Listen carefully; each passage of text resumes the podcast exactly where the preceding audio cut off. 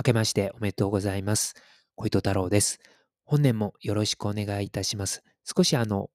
遅れた挨拶になったんですけれども、あの、今年もですね、このミックスラジオ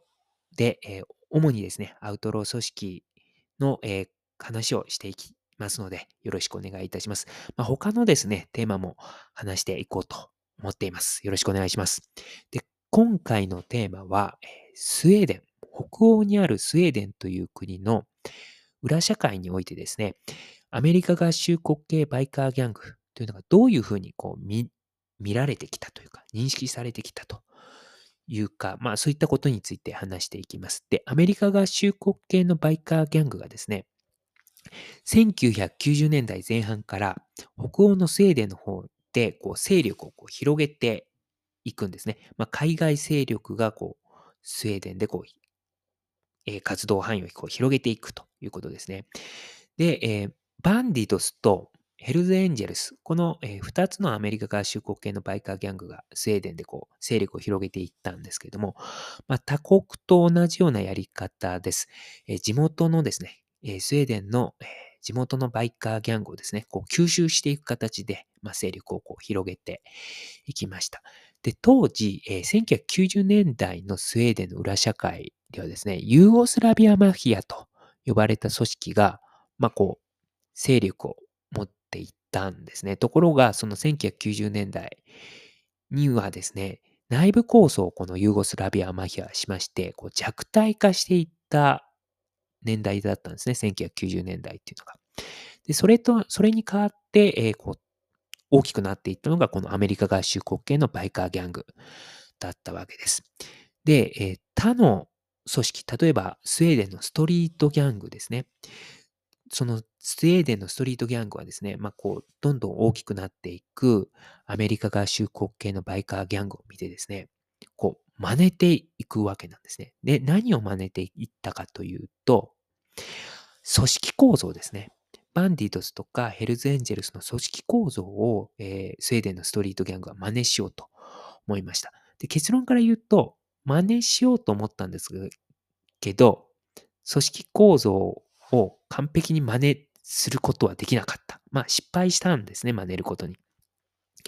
で、なぜ真似しようかと思ったかというと、他の組織にとって、バイカーギャングの組織構造ってしっかりしてるなっていうふうに思ったと思うんですね。というのも、バイカーギャングはですね、本当にこう、かっちりしていて、ちゃんと支部というものがあってですね、まあ、日本のヤクザ組織でいうと二次団体みたいなものですね。で、支部の構成人、構成人数、構成員の数っていうのは、まあ、24人までみたいな形でこう、かっちり決まってるし、で、支部長、ね、プレジデントっていう人がこう、指揮を取って、支部の。で、その下にはバイスプレジデントとか、まあそういう役職がちゃんとあって、で、その構成員になるにも、ちゃんとこう、段階があって、厳しい、こう、まあこう、試験というね、あの、まあ、試験って言っても、あの、筆記試験ではないですけど、まあそういうこう、段階があるわけです。で、それを経ないと、こう、構成員にはなれないということなんですね。で、さらにはですね、こう、罰金制度みたいなのもあって、ルールを破ったらですね、罰金払わないといけないとか、まあ、そういうふうな、結構かっちりした組織なんです。アウトロー組織なんですけれども。で、それを見て、まあ、堅苦しいなって思うアウトロー組織もいると思うんですけど、逆に、あ、しっかりしてる組織だな。うちもそういう組織力身につけたいなって思うアウトロー組織もいたと思うんですね。で、それが当時のスウェーデンのストリートギャングだったんですね。でストリートギャングはこう真似しようと思ったんですけれども、結局、さっきも言ったように失敗したんですね。で、これは、表社会のですね、こう会社組織とかでも言えると思うんですけども、組織構造をですね、こう簡単に真似できるかっていうとなかなかね、真似できないというところがあったんだと思います。で、まあ結果的にスウェーデンのストリートギャングっていうのは、またですね、あの、組織構造に失敗したので、まあ、カリスマなリーダーがこう率いていくみたいな、そんな形に、の、まあ、組織運営に戻っていったということです。なので、スウェーデンの中でアメリカのバイカーギャングっていうのは、まあ、こう一目置かれているというか、まあ、そんなこう、位置づけに、えースウェーデンの裏社会ではあったということになります。で、えーアメリカ合衆国系のですね、バイカーギャングの組織構造を真似しようとした例っていうのは他にもありまして、例えばですね、オセアニアのニュージーランドのストリートギャングも、バイカーギャングの組織構造をね、こう、真似ようとしたんです。で、ニュージーランドのストリートギャングの場合は、例えばですね、ブラックパワーっていうストリートギャングがあります。で、このブラック、えーパワーはですね、